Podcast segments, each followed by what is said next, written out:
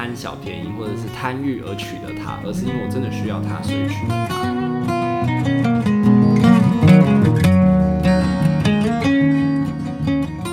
大家好，欢迎收听《西西灵芝》，我是阿策，我是阿坤，这是一个汽修灵心平怀的所在。咱们邀请你跟阮做伙来吃灵芝啦。今今日想要跟大家讲讲啥？断舍离，断舍离，大扫除嘛，因为过年前嘛，大家都是要大扫除。没错，我最近也是到处大扫除，那其实就是要遇到丢东西的哲学啊。哎呦，怎么说呢？因为因为其实哈，这就涉及我的成长背景，其实都让我觉得要很节俭。然后，哎，这个东西可能未来会发挥用处，然后这个东西可以怎么被资源回收再利用？嗯，然后就尽量把东西都保存起来，比如说衣服。我也以前都舍不太舍得丢，就一件衣服，它只要还可以穿，鞋子还可以穿，就是一路穿到底。那家里就会开始累积很多很多的东西。可是呢，我大概从大学以后吧，就开始有断舍离的概念，以后就知道说，哦，其实就会在这个大扫除的时候开始遇到这种拉扯，就是说，哎，这东西到底要留还是要丢？留的话，仔细想想，去年也是这样想，嗯，但是一整年都还是没用到它。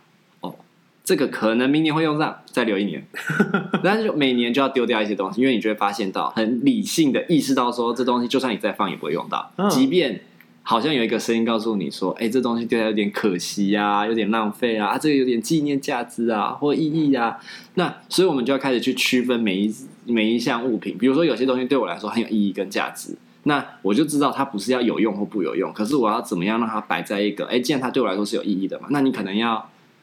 放在一个看得到或是可以整理起来的地方，或是收得到的地方。你想要唤起这个回忆或记忆的时候，你可以取得它，所以你会把它收好收起来。嗯，对。但有的东西就是是比较物质使用取向的，你就觉得东西好像可以用，但它其实就是不好用，或者是它不是说坏掉，它就是不好用，坏掉就丢嘛，那比较没有疑虑。可有的东西可能是不好用，你就舍不得丢，或者是你可能有花钱买了，或者是别人送你的，可是它就是不好用。舍不得丢，可是你会发现你根本不会用，因为它就是不好用。我我蛮好奇的，所以对于阿瑟来说，因为感觉就是我们每年都会经历到这这这样的一个时光嘛，就是要决定什么东西可以留下，什么东西应该要断舍掉了。对，我会好奇说，所以对阿瑟来讲，是每一年都一定要有东西要丢掉吗？也不是说一定啊，只是因为每一年都没有丢的够干净。啊，那因为我。跟家人一起住嘛，所以家里就总是会有很多东西。然后我家里有的人也会捡一些别人不要的东西回来，所以所以所以他就觉得这东西好像不错，可能有用，然后就会摆在家里。但其实摆在家里以后就没有用。那对我来说就是很占空间，嗯，然后又因为因为其实有时候我以前可能会觉得要很多很丰富才是好看嘛，但其实对于我来说，我慢慢觉得比较极简，对我来说是比较舒服跟美学的，然后也比较不会分散注意力，就是东西就是。干干净净、简简单单，对我来说是比较好的，所以就会想要把东西丢掉。因为你知道，任何留下来的东西都可能会变成是灰尘啊、藏污纳垢的地方啊，所以越干净越好。我其实也很认同阿成，因为我也是我想象中我的。宜居的一个环境里面，是东西其实真的是很少的，就杂物不要太多的。对对对对，但是其实我现在家里也是杂物非常的多，光我自己身上呃身上，在我自己的房间里面就有很多的杂物在，嗯、就是可能有一些像呃之前夹夹娃娃机掉到的玩偶啊，对啊，像这种对，然后就是可能呃一个篮子。就篮子不知道装什么，就是装很多奇怪的什么发票，或是收据，或是呃，可能读卡机啊之类的小。是不是连这以前都还会想说这个放一下好了，什么单子啊什么的留着啊？对对对。但会觉得这真的是很占空间，而且怎么清都清不完。对，所以每年都有东西要丢嘛。对，像书也是啊，像我觉得我现在到我以前有一年就在清书。然后我就发现，哎，我那个国中的教科书啊，高中的教科书，我会舍不得丢。哎，比如说当初应考的时候，有写满满的笔记，贴了各式各样的标签，哎，那是费尽千辛万苦留下来的，就觉得舍不得丢掉。可是你会看吗？不会看，你怎么可能回去翻高中那么无聊的东西嘛？对不对？对，现在要看的东西那么多都看不完了，怎么会去翻那个？可是就是舍不得丢掉。所以我到现在经过了这样的筛选，我还是留下了两类的书，哦、就是高中的历史跟高中的地理。哦，好有趣！因为我觉得高中，因为我因为我真的觉得那那一两那几本我没有全留啦，就是不是所有教科书都留，嗯、就是它比较是精华总整理，或者是我自己整理过的东西。然后觉得，哎，这个东西确实是，如果我要理解历史跟底，它可以是我一循的脉络。然后我也觉得它整理的很好，很清楚，所以我就留了这几本这样子。哦，我觉得好像在那个舍不得里面有一个东西，是它其实证明了那时候的自己有多努力的这件事情。对，但呃，像我自己，我把很多的书都丢掉了。包含大学的教科书我也丢掉了。大学教科书我也是分好几次丢，就一次可以丢到这个程度，哦，第二次再丢到一个程度这样子。对，因为就像刚刚前面阿瑟说，就是你发现到他放在那边已经过了三四五六年都没有再拿出来翻过它。对，那我到底留它干嘛？而且我也知道说，如果之后要去像阿瑟一样去念博士班好了，我也不可能再回来看这个旧版的教科书了。对，你基本上就是看 paper，看最新的文献。对，看最新文献，或是它有更新版的一个，很像普通心理学还有最新版的。我也是看最新版的，这这些就是已经比较旧的。所以对我来说，我觉得丢，我觉得丢的很干净，就是在教科书这个部分。那你觉得对阿坤来说，你觉得最舍不得丢的东西是什么？就是你觉得这东西其实你用不到了，但你又舍不得把它丢掉。我我在想的是，对我来说其实是书，但不是教科书。因为像有些书我，我呃，我就是从很久以前就是摆到现在，像是那时候国中指定要看的书，像十四，最后十四堂星期二的课啊，对，然后像什么天使走过人间是，对，然后像那时候呃席慕容的诗集等等的，就是偶尔还是会拿出来翻，虽然它可能真的很斑驳了，可像是像刚刚说那几本书，我已经。嗯，席慕容，席慕蓉实在是会拿出来看一下。不过像刚才说的那几本，已经大概有四五年没有翻过了。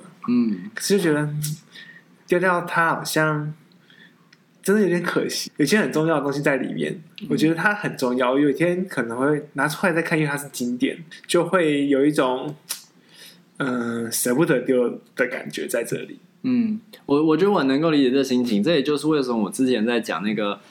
书嘛，就是送书。送书的计划，就是说，因为有很多书，就真的你也不会看了，可是你又觉得把它丢掉实在是太可惜跟太浪费，你很希望它可以找到它的主人，嗯，哦，那你也希望它的东西可以被以另外一种形式留在自己的生命里，而不是就是一定要是一个实体的书的形式，比如说是我自己在这本书学到的事情啊等等。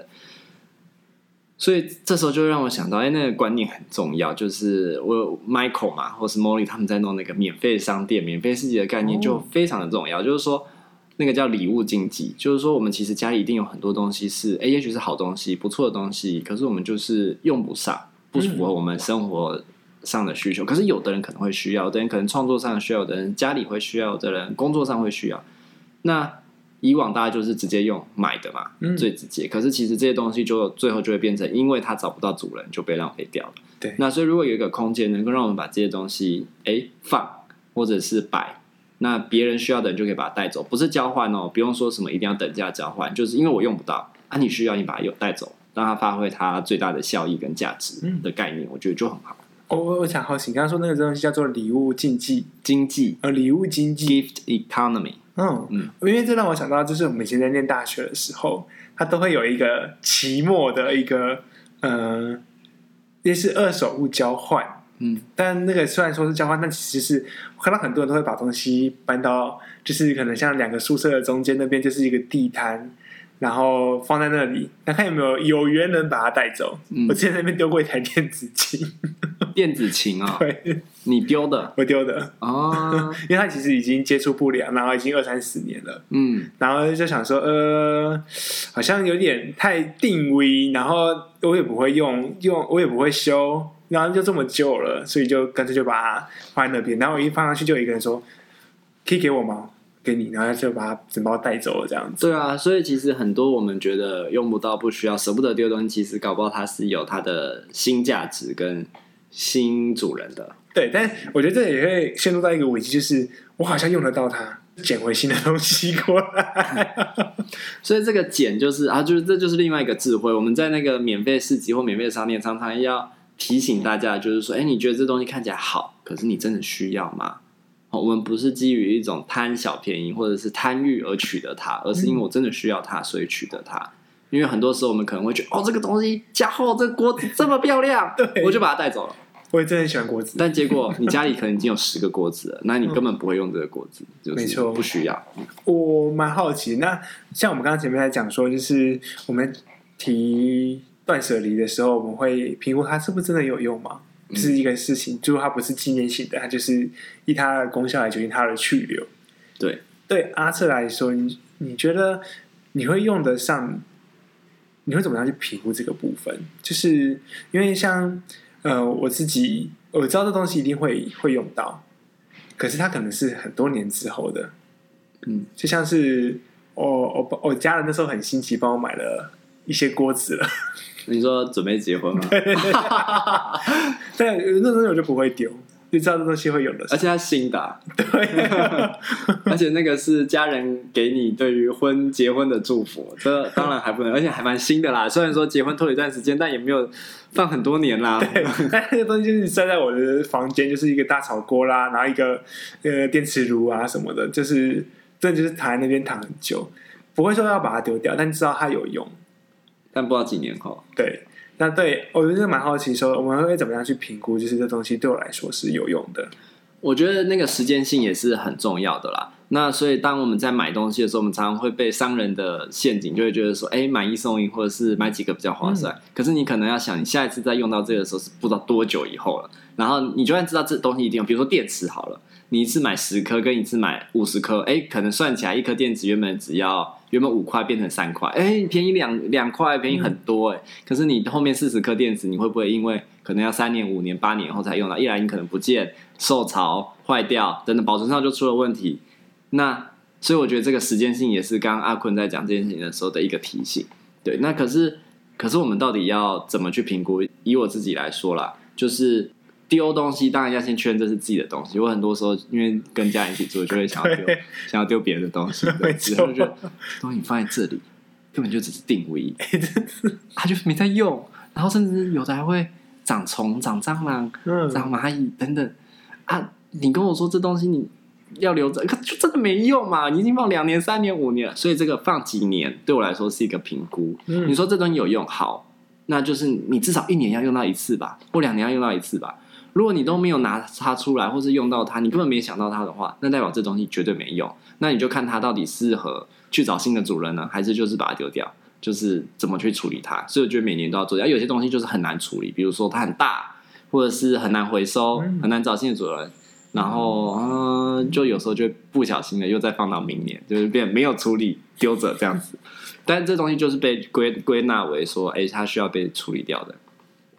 那有一些东西呢，其实就是未来可能会用到，那就是变成说我真的有没有办法去想象到说，可能在怎么样的一个时间点会用到，多久的时间内？如果我想象得到的话，我想说，好啦，那就把它留着。但是我就会很讲求，我能不能把这些东西好好的整理跟归纳，就是不要让它乱乱的，因为很乱乱的这件事情，除了看起来不舒服之外，有大一个问题就是，你真的需要的时候，你绝对找不到。对，你没有带好书，你就找不到。没错，那你找不到，你就不会用它。所以你就会再去买新的，对，然后就会堆积更多的东西。很多时候问题出现在这里，然后再来就是舍不得丢。比如说椅子好了，就是坐起来很不舒服，你舍不得丢它，所以你买了新的，可你旧的还是留着。嗯，然后想说啊，也许以后什么时间点可以做啊，然后就发现根本没有人要做，因为不好做嘛。但是你又舍不得丢它，所以大好处就是也是一个检核这个时候的时间点，啊，就是要把它丢掉了。好了，反正也没在做，就把它丢掉了。这样，我觉得阿策在讲那个。就是别的东西不要乱丢，这个部分 非常有感触，因为毕竟跟家人相处在一起嘛，就是真的很多很多东西，其实我们不能够决定它的去留，因为它的主人不是我们。对。但是就是很长时候会看，觉得这东西真的没有什么人在用，就是它的主人也不会用。我我跟你讲，这是让我想到一个有趣的故事，这就是。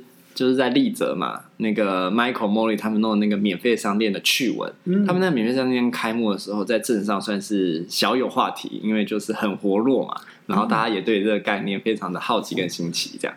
然后你知道，在那个乡下地方就有很多离家的青年或什么的，结果呢，就有一个阿嬷帮他的孙子、孙女还孙子，反正就是丢东西，就也不能说丢东西，就是把东西送出去，送到免费商店，他就送了很多。我记得不知道是抱枕还是玩偶还是公仔之类的，就是他可能很珍藏的公仔，可是对他们来说，嗯，这不好啦，哇，地位啊，快保存好，怕那个人杀过来。对，然后就把它送去免费商店。哦，还好，那那一个物件好像我忘记是。没有被拿走太多，还是没有被拿走，就是被因为因为他小孩也有追踪免费商店的粉砖什么的，然后就看到，哎，我这东西怎么在里面？气死！就赶快私讯粉砖说，哎，那个东西是我的，然后什么什么什么，帮我保留下来，然后就免费商店店主才把它收起来。嗯、所以后来免费商店就多了一条公告，就是不能丢别人的东西，这样子一定要不能送别人东西，不能说丢，就是不能把别人的东西拿出来，就是要拿就要拿自己的，这样。我觉得这真的是差点闹出家庭革命，太可怕了。那我我刚刚其实也很认同一个部分，就是我觉得断舍离是一个蛮重要的过程，但其实也包含着我们如何去做整理的这件事情。就是因为事情太多，所以我们没有办法好好的把我们的环境整理成一个我们看起来是相对舒适的或一个环境。可是我觉得整理里面有很多眉眉角角的东西在这里面，因为嗯。我觉得真的就像是一个魔术师，他可以，呃，因为魔术师是概念好，他是生活魔法师好了，他就是可以把一个看起来没有什么空间的地方收纳得很整齐。我觉得这东西其实真的是很强大一个能力，我这能力我是很缺乏的。我我其实有一个问题想要回过头来问阿坤啊，就是说。你怎么做断舍离？你怎么评估？因为刚问我嘛，所以我想问。那不过那个关于整理这件事情啊，其实我也觉得小有心得，因为这几年来都在做这件事情。从前几年比较是丢，但你丢到一个程度以后，要丢的东西就会慢慢变少，就至少每年都还是要丢啦，因为还是有东西。可是再来很大的问题就是整理。那所以这几年来，就是每年做了要做居家规划的时候，其实考虑的是怎么整理。嗯，那我觉得等下可以分享这本。那我想先听阿坤说。我其实，在丢的东西的时候，我因为我整体本来就偏弱，可是我在丢东西上面的话，我的确是抓，就是我看着他，我发现我已经不认识他的时候，我就会把它丢掉。不认识他的时候，对，就是他到底怎么来，他为什么会在这里，他在干嘛，我都 一段时间已经不会接触到他，我就先把它丢掉。嗯，这是第一个。第二个东西就会是我认得他，可是他已经很长一段时间不在我的生活里面出现过了，大概可能。是一年两年，然后我也知道说他明年后年我也不会出现在这个我的生活里面，我也会把它丢掉，所以我就丢掉了很多原本的教科书，然后也丢掉了一些我可能用不太到的工具等等的。那你没有丢过什么你很挣扎的物件？就是啊啊，到底要不要丢？啊，这样子的那种？可能是以前买的漫画吧。哦，哎，对啊，这应该也不好丢啊。对，但是后来就是。因为我其实不太会保存，其实可能顶多装了书套，但其实画里面的页就是里面的书页就会泛黄，然后有些就会变得比较比较丑，受潮啊。对对对，所以对我来说，后来说实话，我也三四五年没有看它，没有翻它。嗯，然后现在手机这么方便，阅读器这么方便，就就把它丢掉了。哦。所以其实这种断舍离不只是在生活中，其实电脑也是。像我觉得像是什么存照片啊，对，然后我们一百 GB，我我以前还记得有什么十 GB、十六 GB、四十 GB、八十 GB、两百 GB、一 TB、两 TB，就是那时候的行动硬碟是这样子成长上去的。那、嗯、现在是动动辄就几十 TB 啦，对。对但是你看，就是那个储存空间的需求是越来越大。那到底有哪些东西真的是需要被储存下来？像我以前还会保存那个。这涉及违法之嫌，但是因为以前会保存动画、啊，比如说我很喜欢棒球大联盟，嗯、我就把整套的棒球大联盟存在我的行动硬碟里，因为以前都是用那个 Foxy 啊，然后什么下载下来，然后想说我以后要重温的时候就可以看，那现在谁看都嘛直接串流，没错，对对，所以是其实其实有点类似像这样干，像有漫画，你直接找线上的都比你回去找那个快，对不对？还占位置，没错。我觉得电脑也是一个学问，就是它到底要怎么样去做一个整理的东西。我反正电脑这东西我会整理的比较顺。嗯，我另外想到要整理的，可能是人际关系。哎、欸，三连友是不是也是一种？对，有的人会这么做嘛，对不对？没错，就是特别是这个到底是谁，他在干嘛？为什么我怎么时候认识他？他怎么会加我好友？看一下对话记录也没什么东西，就把他踢掉了。我也是有一些不少这样子的人啊，因为就可能在某个时间点有联络，但是因为那时间点可能就三天五天，或者是怎么样，但是后来就都没有联系，没有交流了，就断掉了。嗯，就会觉得说，嗯。好像我的生活里面，他们有时候会出来可能 po 个文，但也随着演算法渐渐的消失。哦，对，演算法也是会让这些事情，它也是一个断舍离。对，某种程度，因为你都不按照转啊，它为什么出现在你的？没错，然后就渐渐的就觉得，哦，好像真的人际关系也不需要这么这么的复杂，这么的庞大，这样就是变成只要同温层就好了。当然也不会到同温层，但是就是不是连那一面之缘的都会是好友。等等等等等等，这几这样下去就会歪楼了。我们这个人际关系的段子以后再谈。我们还是先涉及在物件上的。OK，好的，好。所以那个回过头来说整理啦，因为我这几年后来就是在做整理。我觉得第一个就是你要先找到去评估你的空间，你的空间哪里是可以做整理的。所以像举举我家的例子来说，我们就是有一个楼梯间，然后楼梯间平常就是走路嘛。可其实那个楼梯间的空间是很可以做来整理的运用。一来是它不会在一个你平常就会看到的位置，有点像仓库的感觉，嗯、所以它就算有一点点乱乱的，或是没有那么好看，没有关系。但重点是要清楚明了这样子。那那个楼梯间它就是楼梯这样上去，所以它其实没有什么储储物的空间。可它其实旁边就有一些楼梯上的空地，所以我就去买那个，我就跟我爸去买那个塑胶的架子。然后把他的脚稍微调整一下，让他可以站在楼梯上。哦，所以我的楼梯就变成是一整面，有点像是工具墙这样，但其实是储物墙。嗯。然后一开始就是大家会先归纳放，但是放久以后就会大家开始乱放，对，然后就会变得越来越乱。所以今年呢，我又在做了一个改良，就是当有这个储物墙以后，你就会发现家里的杂物少很多，因为杂物会有杂物的家。嗯，就即便它会今就像杂草一样，就是我们今天不要它在这里，它在这里，它就杂物，它就杂草。那家里以前会很乱，就是因为很多的杂物会乱放。嗯，那放了以后，就是会看起来很杂乱，然后要找它的时候又找不到，所以整理其实就是要把这件这个问题解决嘛。所以我们今天创造了他的家，就是他今天有一个归属的地方，他就不会砸嘛，对不对？哦。所以你要先帮他找到家，所以就是要评估自己的空间，哪些地方可以用来做他的家哦。所以我们就找到这个楼梯的空间，然后帮他搭了架子。就有家的地方，那一开始会乱放，所以今年我又在做一件事情，就是把它定位。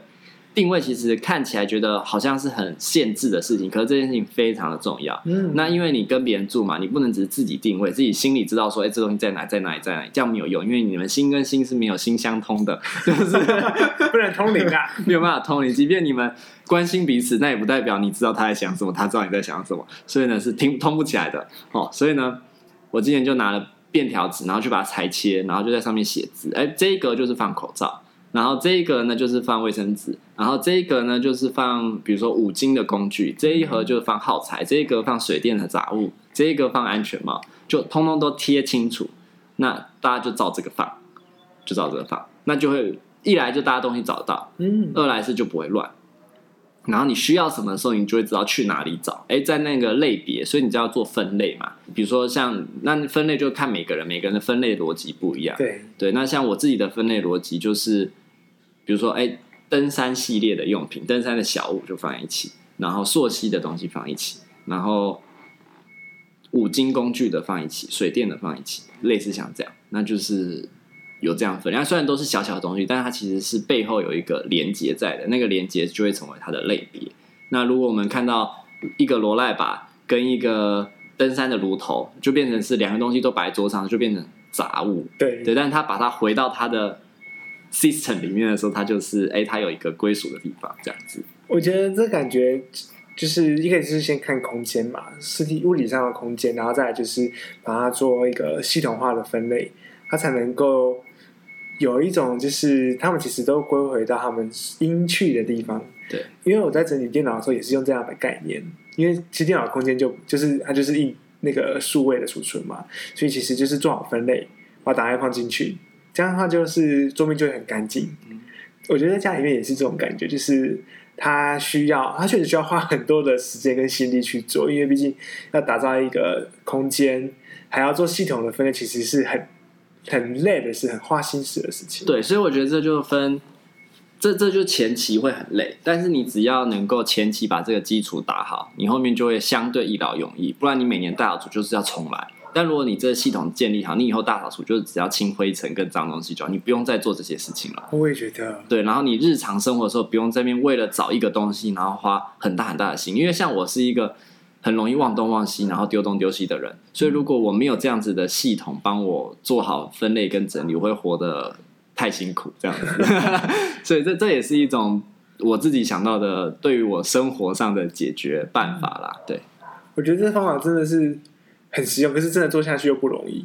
嗯，因为我觉得真的就是很多那种呃，像我们期期待中那个宜居的生活，那真的是需要花心思去维护的。没错，然后我觉得也会涉及你的生活经验去累积。比如说，我能够生出这样的分类，就是我慢慢知道说，啊，这个东西大概在什么样时间点会使用。然后，比如说像厨房整理也是这样，你电器要怎么排列？其实就涉及生活的逻辑，哎，水壶、热水壶要放哪，电锅要放哪，然后它们排列的顺序是怎么样？那就是跟使用习惯是有关系的。你要符合这个家的使用需求去安排，它才不会乱。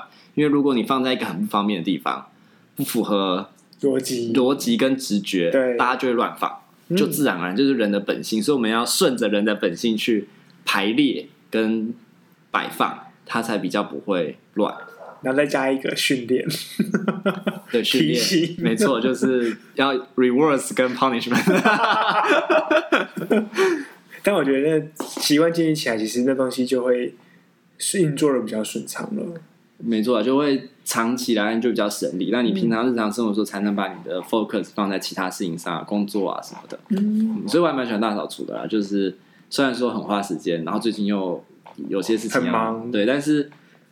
大扫除本身其实是对我来说是还蛮放松的过程，嗯、然后是厘清思绪的过程，这样子。我觉得也是，特别是可能很忙很忙的时候，确实是需要一些时间停下来整理一下自己，也从整理自己的环境开始。没错。好，那希望大家过年愉快喽！哎，等一下，结尾之前，啊，你今年有大扫除吗？还没。